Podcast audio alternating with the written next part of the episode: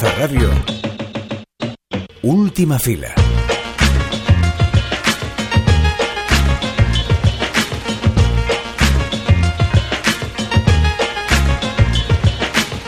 Después de una semana tan testosterónica, aquí está última fila para hablar, entre otras cosas, de Concha Piquer.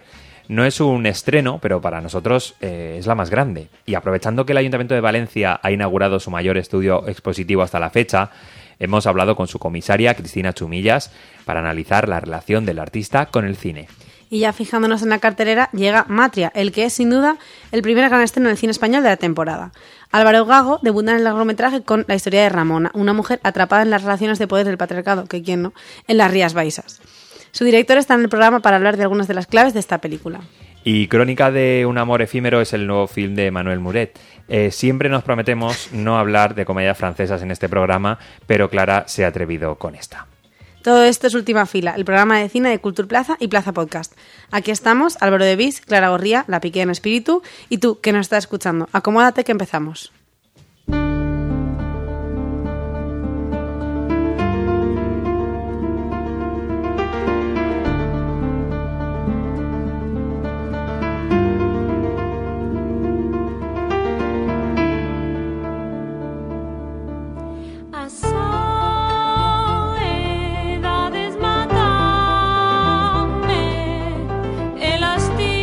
Ramona, una mujer de 40 años, vive sumida en un contexto laboral y personal tenso y precario en un pueblo de las Rías Baixas. Hace malabarismos con múltiples trabajos para mantenerse a flote y proporcionar un futuro mejor a su hija Estrella.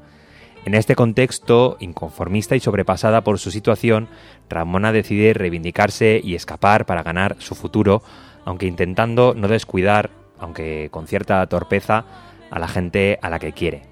Álvaro Gago da la primera campanada de la temporada del cine español con la resaca de los Goya recién superada. En el Festival de Berlín y de Málaga ha cosechado no solo premios, sino también las primeras loas, en especial a su actriz protagonista, María Vázquez. Y con él, con Álvaro Gago, vamos a hablar un rato sobre algunas de las claves de esta matria que llega a los cines este viernes.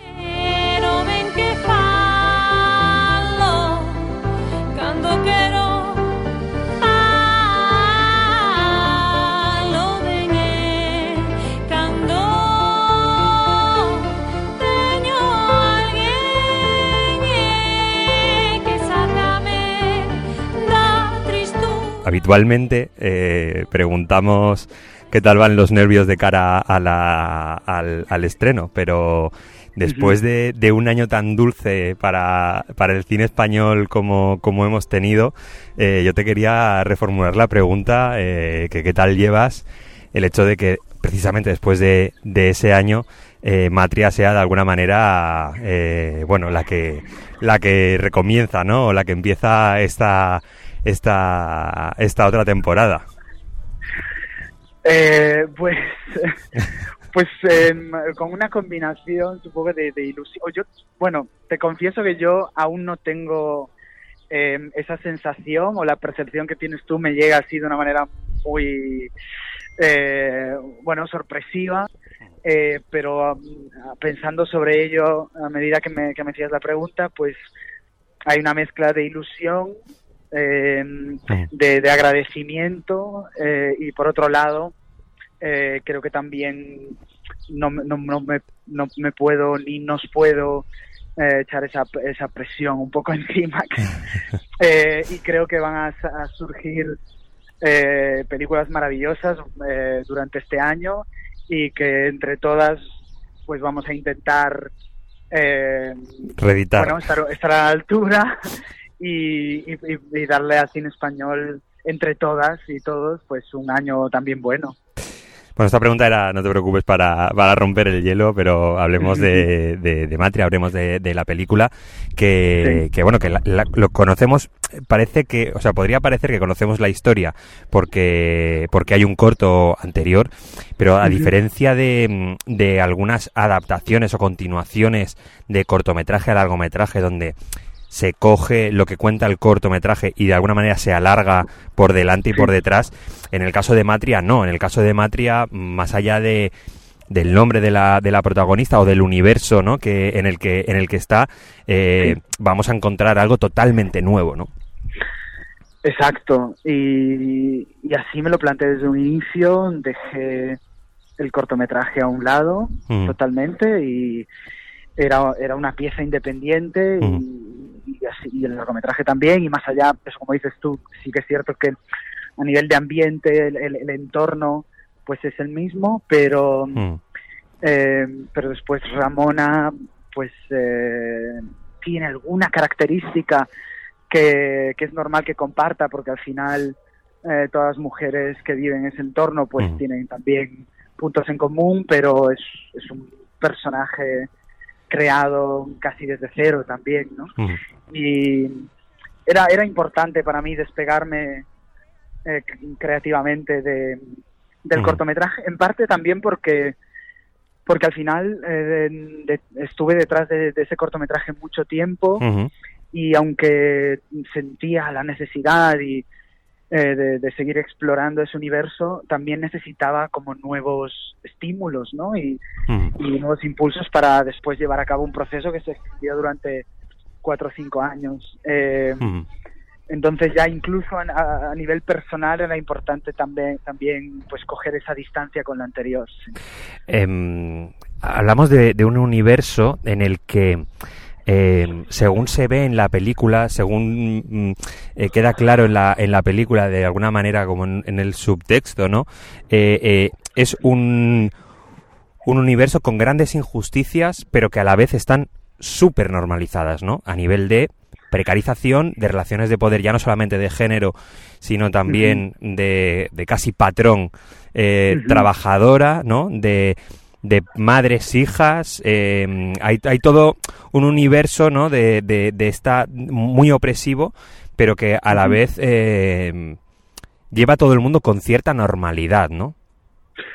Sí, exacto, es un poco la vida que les tocó vivir, ¿no? Eh, a estas mujeres y, y eso es eso es lo realmente eh, violento también y es que Mm. hemos llegado hasta el punto que hemos normalizado eh, muchísimos comportamientos que se han integrado en nuestra rutina Mm. y, y que los asumimos como sí como no- como normales. Eh, O, y- o sea, o se asuma- o se asuman como, como, como normal en, en ese en, en- ese universo concreto, ¿no? Te quería preguntar, sí, claro, Sí. el, el, eh, eh, a mí como espectador, el, el ver que, el darme cuenta, ¿no? Por ejemplo, que, que, mm, eh, que Ramona, por ejemplo, está viviendo de, de cobrar en negro, ¿no? De que todos los esfuerzos que está haciendo, además, eh, conforme va pasando el futuro, conforme se va haciendo mayor, se le va a ir cancelando, por ejemplo, una cuestión del, como por ejemplo, como la jubilación, ¿no? Eh, que para ser una persona independiente, para ser una mujer independiente, pues no lo tiene, ¿no? No sé si cuando este universo lo trasladas al cine, cuando lo has mostrado, eh, pues la gente de alguna manera te ha trasladado que, que, bueno, no sé si incluso era lo que querías mostrar, ¿no? Algo tan, tan, tan concreto, pero que a la vez es tan violento, ¿no? Y universal porque no es exclusivo de, de este de este entorno no o sea el, el patriarcado no entiende fronteras y la y el hipercapitalismo tampoco y la precariedad general lab- laboral que revierte una precariedad emocional tampoco nos, nosotros nosotras en determinados momentos de nuestra vida podemos vivir en pequeñas burbujas no pero este es el el, el sistema eh, actual eh, que nos afecta a todos a todas.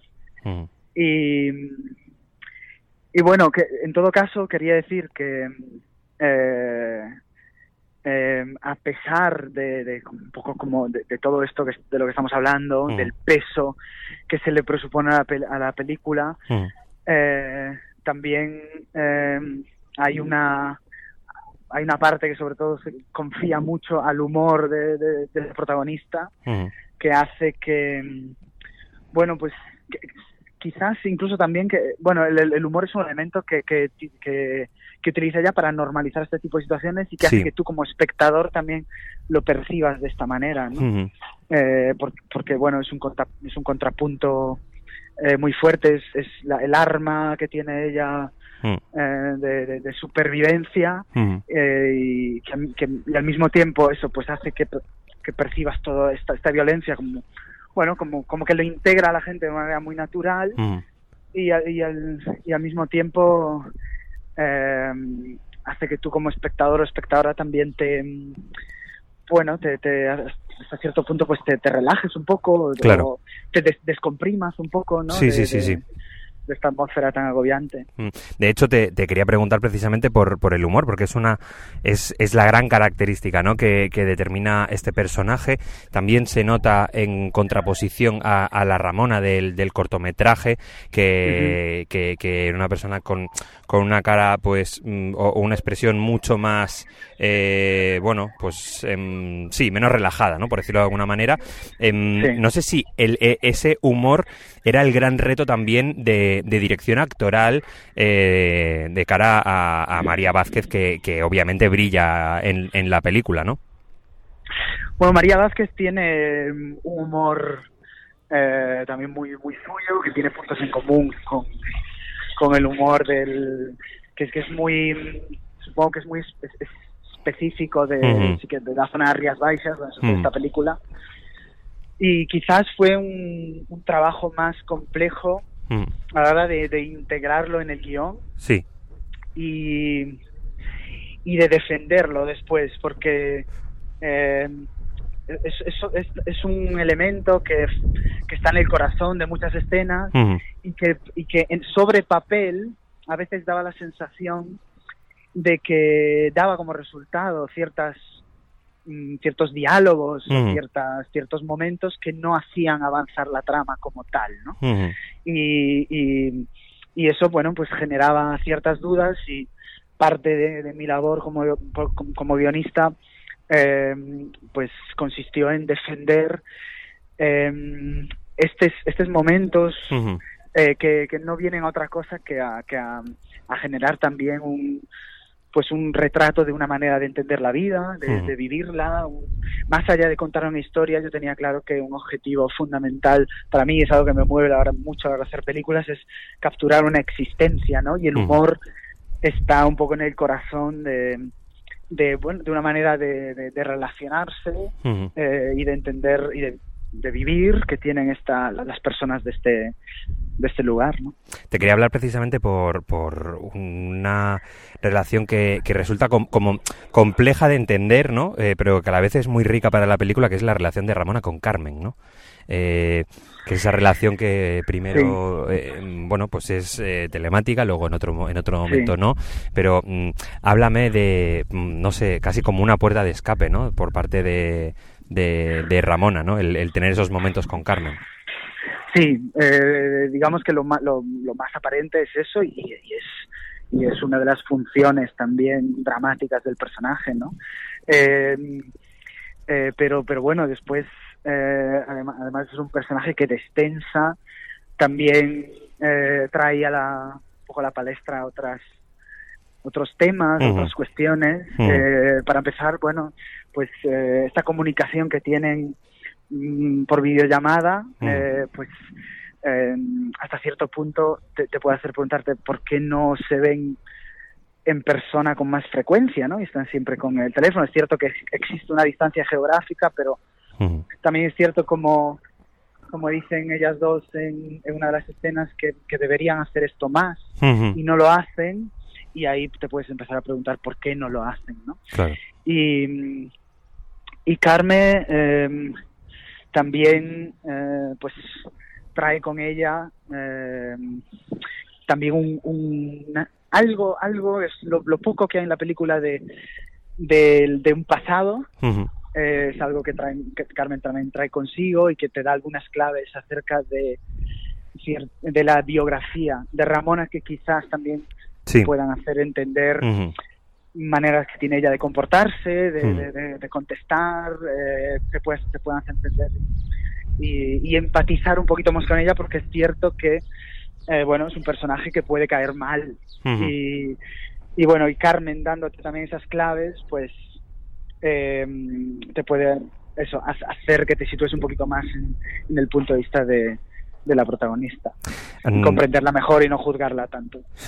Eh, no quiero preguntarte solamente por tu labor como, como guionista, sino también como, como director. Em, la cámara tiene que estar pegada todo el rato a, a, Ramona, porque a partir de cuenta su historia, es con quien empatiza, es a través de la cual está mirando ese, ese mundo violento. ¿Cómo te, cómo te planteabas esa, ese papel de la, de la cámara, ¿no? Ese papel que le quieres trasladar a los, a los espectadores de, de, dónde ponerse dentro del universo de, de Ramona y de, las Rías Baixas?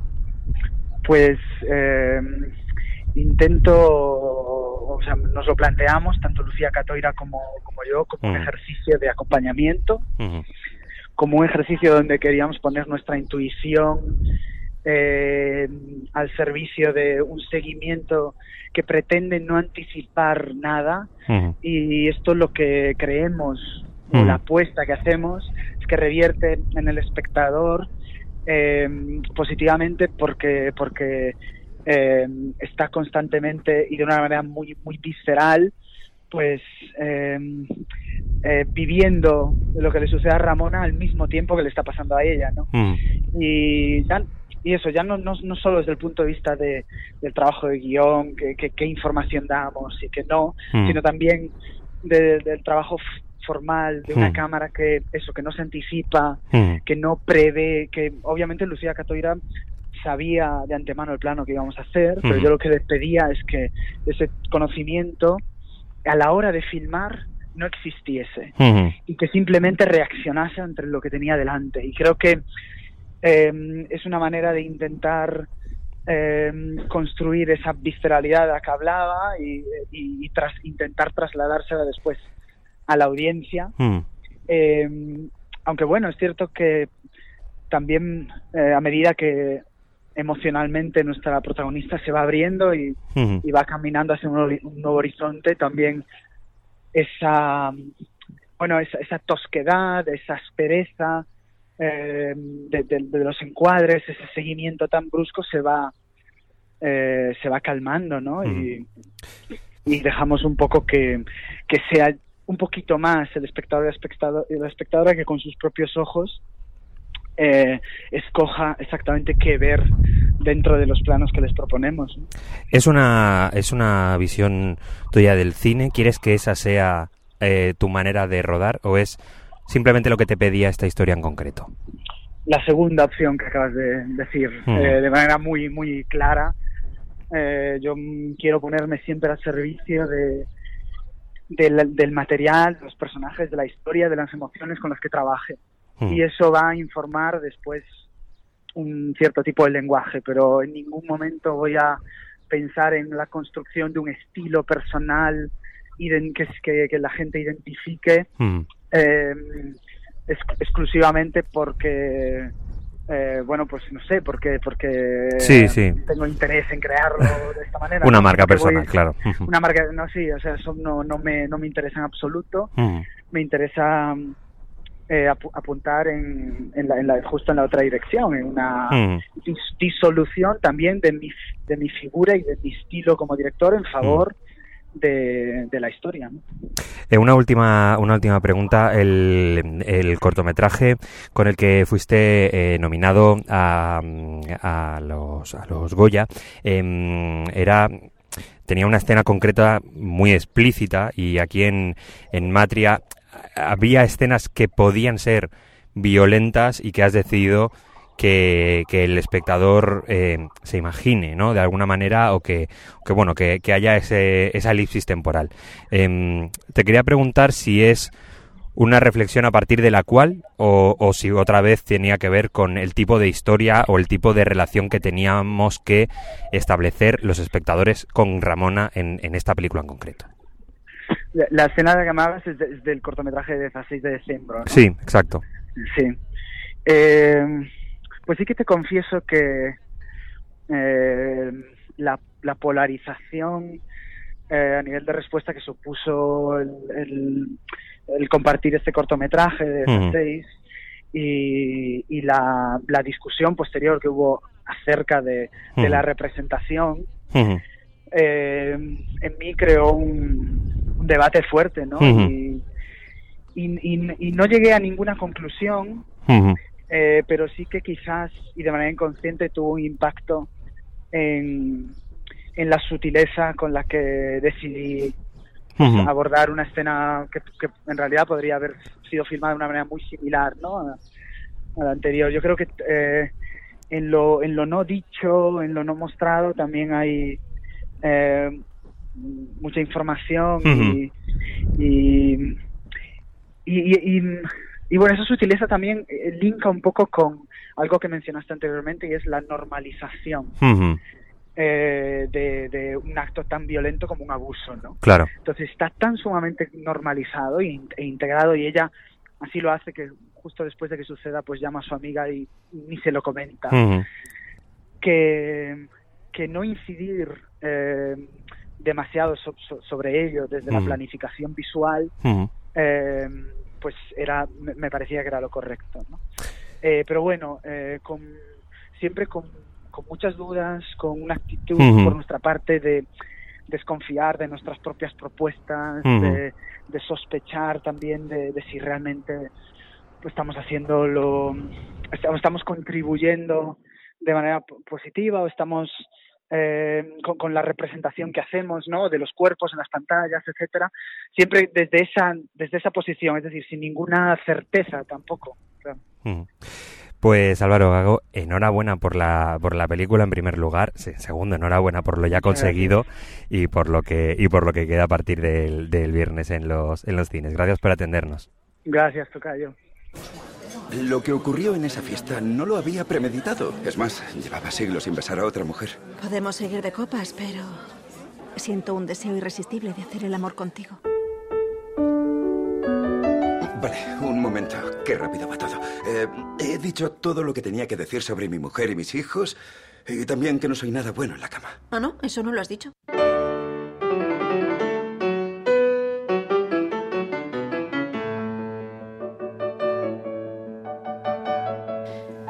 Eustace, Woody Allen, Romer, Antonioni, todos estos espíritus sobrevuelan Crónica de un amor efímero, la última película de Manuel Moret.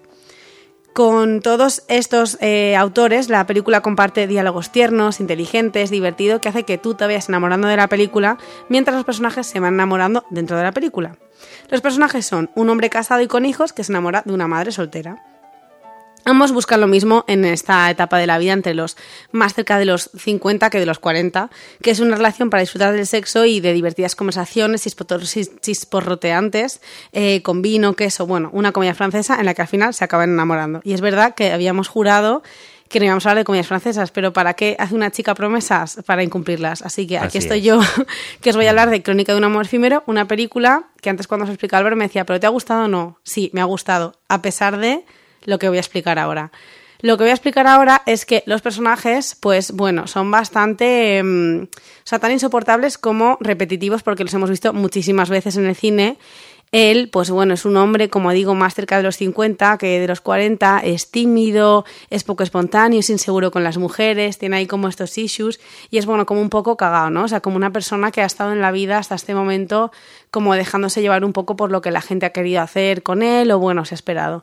Y entonces aparece ella, de repente, ¿no? Se conocen en una fiesta y se besan. Ella es supuestamente es de una mujer de la misma edad pero en espíritu y en físico parece más joven, que sabes que aunque no lo digamos aquí explícitamente, nosotros lo tenemos esto apuntado. Y pues bueno, es, como digo, es muy espontánea, hace lo que quiere, va correteando, es divertida, dice cosas muy inteligentes pero no se da cuenta, porque así somos las chicas, ¿sabes? Como mm, te enamoramos pero nosotras pensamos que seguimos siendo tontas.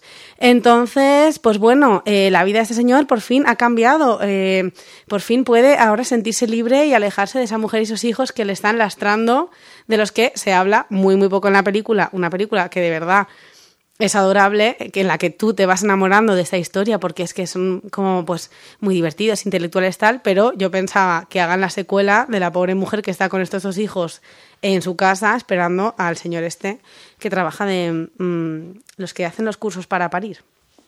Y, nada, y la verdad es que es un, tío que encima no es ni atractivo, pero es que conforme te lo pintan en la película, al final te acaba gustando. Es que yo no sé qué clase de, de, enfermedades está de cine que hace que este tipo de, relaciones. La comedia francesa es la auténtica pandemia del siglo XXI.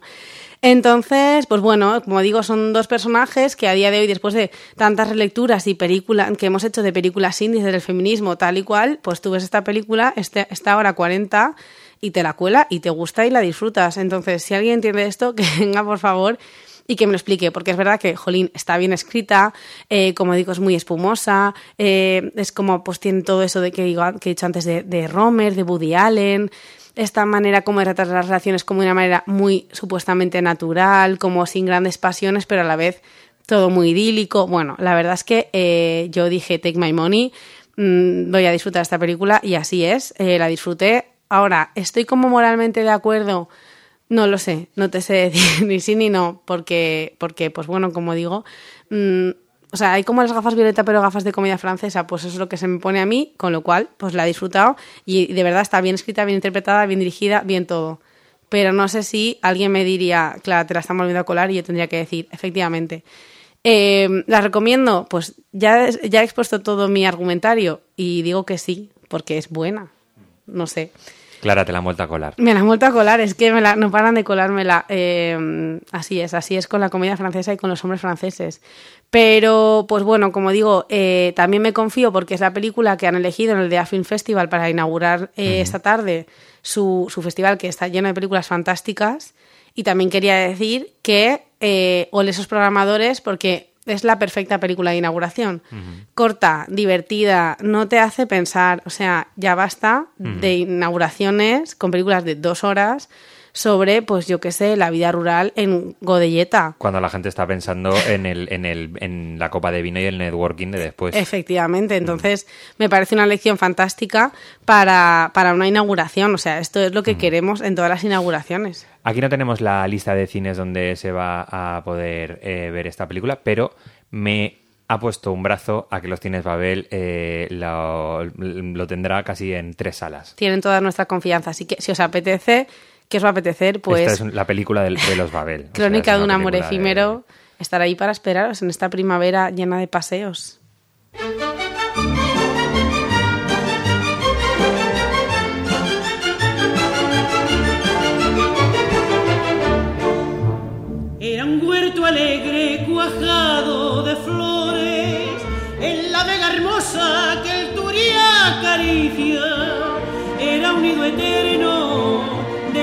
Los ruiseñores, jardín encantado de toda delicia.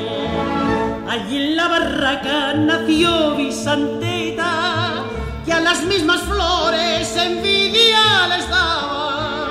Y allí cierta noche dio cita indiscreta a un humilde artista que fiel la adoraba. Y ante los encantos de. Bueno, Álvaro, y es que me vas a tener que perdonar que no me he podido resistir a poner la mare de hueta porque yo no estoy de resaca de fallas y esta canción no os la voy a contar, que ya sabéis que a mí me encanta contar canciones, os recomiendo que os la pongáis la mare de hueta de Concha Piquer porque es un historión, es un historión impresionante, pero bueno, me ha servido de excusa para introducir el tema, el tema del día y el tema de nuestra vida, que es mmm, que Concha Piquer existió y Concha Piquer ahora mismo tiene una exposición en la sala de exposiciones del ayuntamiento que se llama Doña Concha, una exploración alrededor de la copla y Conchita Piquer, uh -huh. que está comisariada por Cristina Chumillas a raíz de, bueno, de la vida de Concha Piquer, hay objetos personales de ella y también de un cómic muy completo que, que, hizo Carla Berrocal sobre, sobre la vida de Concha Piquer. Entonces, nada, pues un poco para, para saber más cosas de, de, la vida de Concha Piquer, de su cine, de esta exposición, pues hemos querido hablar con Cristina Chumillas. Doña Cristina, ¿cómo está usted después de la algarabía fallera y la inauguración de la exposición?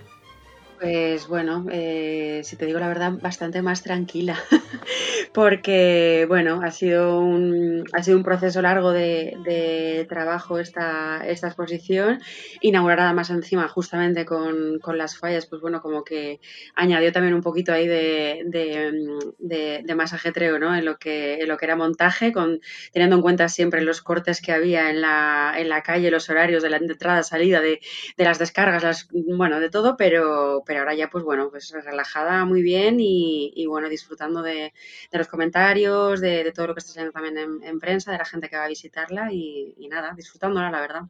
Pues nada, la verdad es que, es una exposición totalmente disfrutable, la tenemos eh, largo, largo tiempo para que tengamos tiempo de ir a verla una, dos y tres veces, porque es que Concha Piquer es eh, inconmensurable. durante este, este proceso de trabajo que has tenido, ¿qué es lo que más te ha sorprendido de, del personaje de Concha Piquero, de la persona, mientras pensabas, diseñabas y montabas la, la exposición? Pues la verdad es que ella toda, eh, o sea, quiero decir, todo, lo que es la, la, figura de, de, Concha Piquer eh, a, nivel, a nivel personal sobre todo y, también a nivel artístico. Yo no había, yo no había tenido nunca una curiosidad por la, por la copla y de hecho, bueno, pues el día de la, de la inauguración lo, lo comentaba ¿no? con, con, el público asistente. Yo creo que soy consciente de, de quién es Concha Piquer justo cuando, cuando eh, pues bueno, en la tele anuncian que, que ha fallecido y yo tengo 12 años Quiero decir, yo hasta ese momento creo que no, me había planteado más allá de que era una señora, pues que bueno, que se le conocía como ser una cantante muy famosa y que era valenciana. Entonces, cuando, cuando, eh, cuando ella fallece, claro, se suceden también un poco, pues si no los programas, por lo menos los cortes informativos, ¿no? Donde se está contando pues todo lo que, lo que ella hizo. Y ahí es donde yo, mm, claro, me, siento fascinada porque de repente descubro que es una mujer que, que tenía, que con nada, un poquito más mayor que yo en aquel momento, con 14 años, se va, se va a Estados Unidos, eh, triunfa en Broadway, se acaba convirtiendo en una estrella, eh, vuelve a España al cabo de los pocos años, pues eso, eh, con dinero, mm, se convierte en empresaria, conduce, fuma, ha posado mm, casi medio desnuda y bueno, y es, es, toda, una, toda una estrella, ¿no? Y, entonces ahí eso es lo que, lo que ahí digo, jolín, digo, esta, esta mujer, ¿no? Que viene de Valencia y de una familia humilde, ¿cómo es posible, ¿no? Que hubiera triunfado tanto y, y yo no la, no la, conociera, pero es cierto que yo me, me, quedo, me quedo ahí, no, no es hasta que, hasta que mm, eh, Carla Berrocal en 2020 anuncia que, que tiene una beca por, en, la Academia de España en, en Roma, que tiene una, una, estancia allí, que va a trabajar un cómic sobre Concha Piquer, cuando yo realmente me planteo el, hacer una exposición y, bueno, me lo me planteo básicamente por dos motivos, porque se unían eh, dos cosas que me interesan mucho, que son el cómic por un lado y que fuera una mujer valenciana que para mí no había sido reivindicada y de hecho creo que hasta ahora no se le había, eh, no se le había realizado por lo menos una exposición de, de esta envergadura, o por lo menos de, de, la manera que, que, lo hemos intentado eh, llevar a cabo, ¿no? Y, y, entonces, bueno, me ha sido ir descubriendo poco a poco a una, a una intérprete que, que, tenía muy claro eh, desde el primer momento qué es lo que quería hacer con sus espectáculos, que como digo, pues bueno, se convirtió en una gran empresaria, que los famosos baúles de la Piquer que se pueden ver en la exposición, un par de ellos están en, expuestos también en, la, en su casa museo era porque ella tenía a más de 80 eh, eh, personas contratadas en su, en su compañía y luego pues a nivel personal, bueno, pues es que fue una mujer que estuvo, eh, estaba, estaba con un hombre que estaba casado y que además ya tenía, ya tenía hijos, no tuvo ningún problema en, pues eso, en, coger e irse fuera con él para, o sea, un, exilio, digamos, un poco forzado y buscado también para, para poder continuar con, con, su amor. No sé, creo que ella todos los días demostraba que, era una mujer que, hacía lo que quería y, eso ha sido también realmente fascinante, la verdad.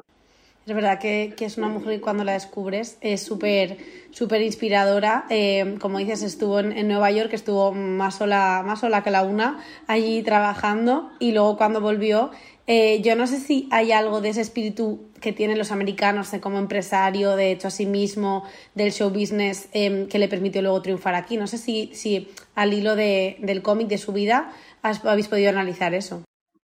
Bueno, yo creo que, que, lo que sin duda ella se trae de, de, todo, de, de, toda esa experiencia que debió ser impresionante, porque imagínate eh, con 14 años en aquella época que te pase eso, o sea, yo creo que debe ser como un shock impresionante. Yo creo que esa disciplina eh, se cuenta, bueno, que no, es que, no es que se cuenta en, el, en el cómic, en la exposición en concreto, pero, pero bueno, sí que en, muchos de los vídeos que he podido llegar a ver o en, documentación que, he podido ir em, teniendo durante este tiempo, sí que se sabe que ella, bueno, es que era capaz hasta de poner una multa a, los bailarines, ¿no? Por llevar a lo mejor un, botón eh, mal cosido.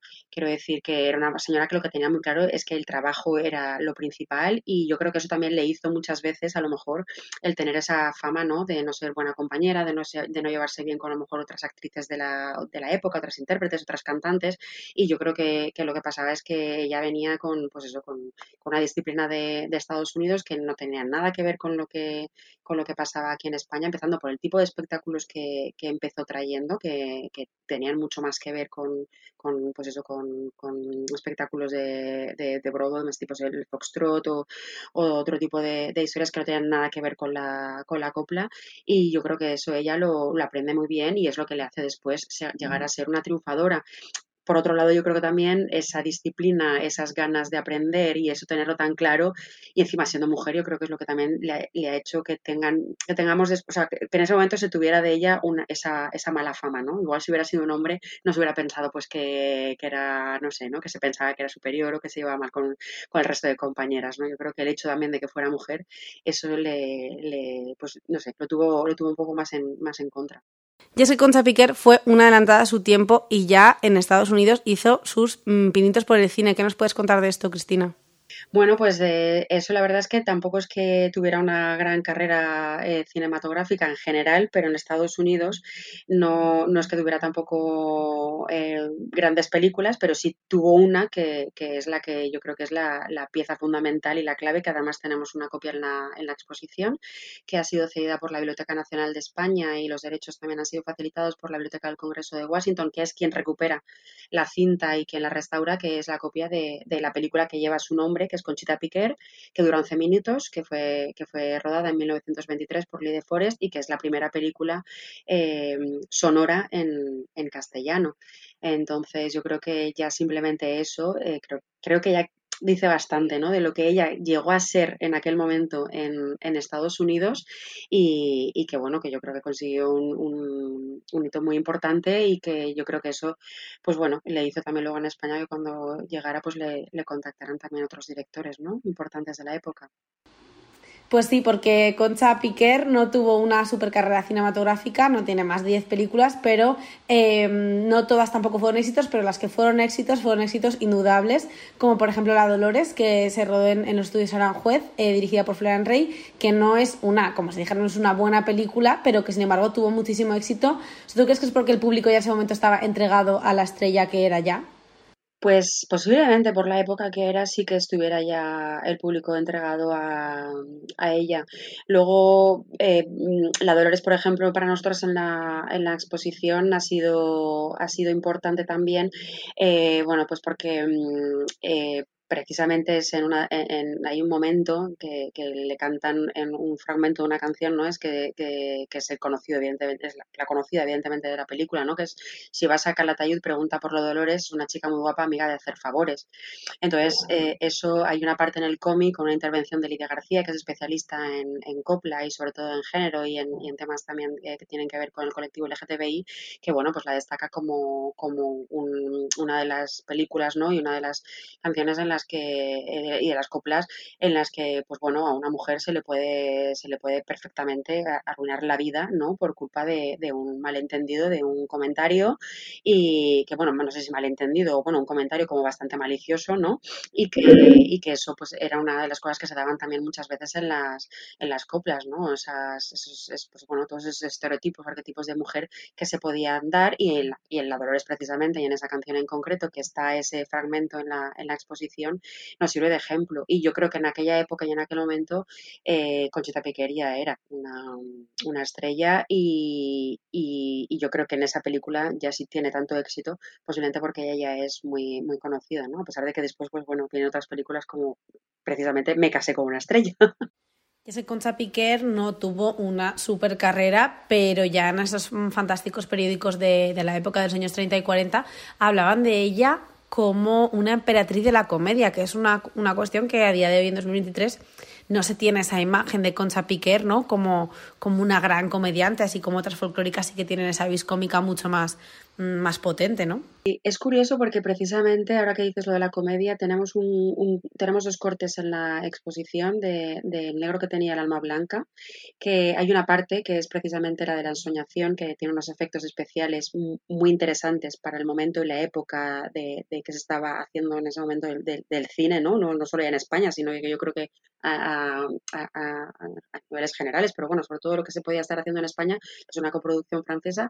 Y, y, hay, otro, hay otro corte, aparte del de la ensoñación, que es un momento que a mí, que a mí me gustaba mucho y, y pedí a, Lobster Films, que, que, nos ha cedido la, la, copia, que además tiene una música estupenda y de verdad es una copia restaurada preciosa, eh, hay, incluye un momento bastante cómico en el que ella llega con su padre a, a Francia e intentan subir unas escaleras mecánicas por primera vez y no saben. Entonces, bueno, es como que empiezan a atascar a todo el mundo, ¿no? En la escalera mecánica.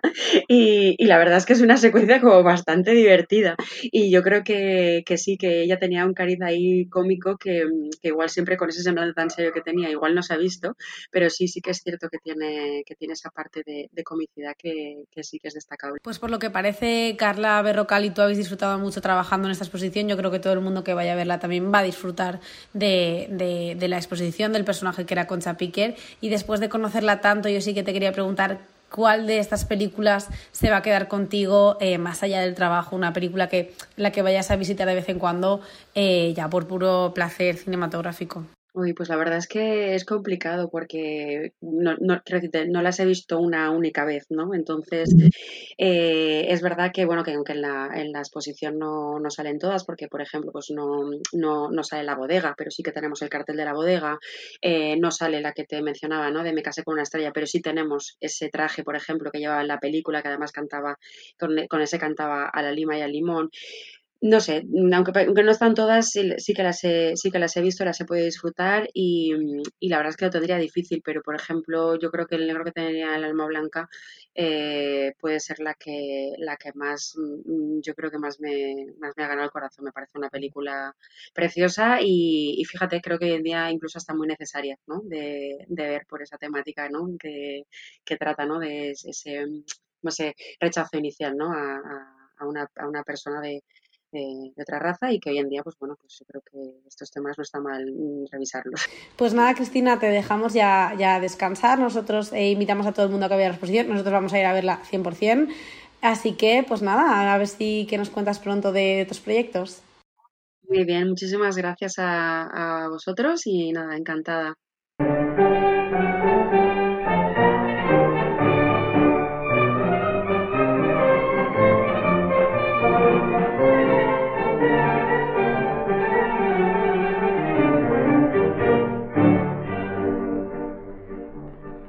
Contarles a ustedes lo que a mí me ha sucedido, es la emoción más profunda que en mi vida yo he sentido. Hemos puesto como plan de ese fin de semana poder ver una comedia francesa, pero ya os hemos dicho que además podéis ir a, eh, a ver cosas de la Piquer en una exposición y eh, obviamente Matria, que es uno de los grandes estrenos. Aquí es cuando empezamos, última fila empieza a todas las semanas decir que esta es una de las películas del año, de la temporada, etc, etc, que esto es una cosa que nos repetimos continuamente. Pero es que ¿qué hacemos si son buenas? O sea, ya me gustaría a mí estar aquí tres semanas eh, diciendo esta peli no la veáis, mejor haceros un ciclo de Víctor Silostrom, pero es que no puedo porque todas son buenas, ¿me entiendes? Nunca lo haríamos eso.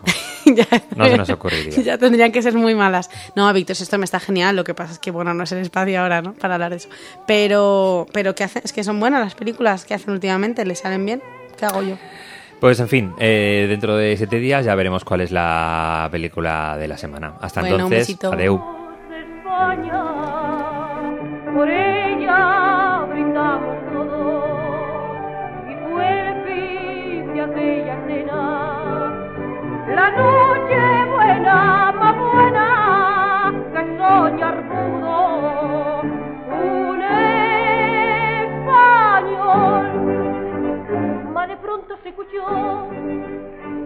un gramófono sonar, callar todo, dije yo y un paso doble se oyó que nos hizo suspirar.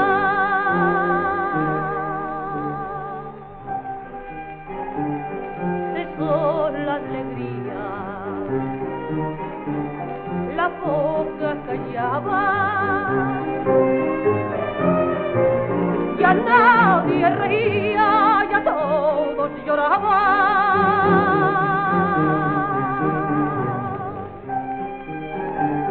Y oyendo esta música, allá en tierra extraña,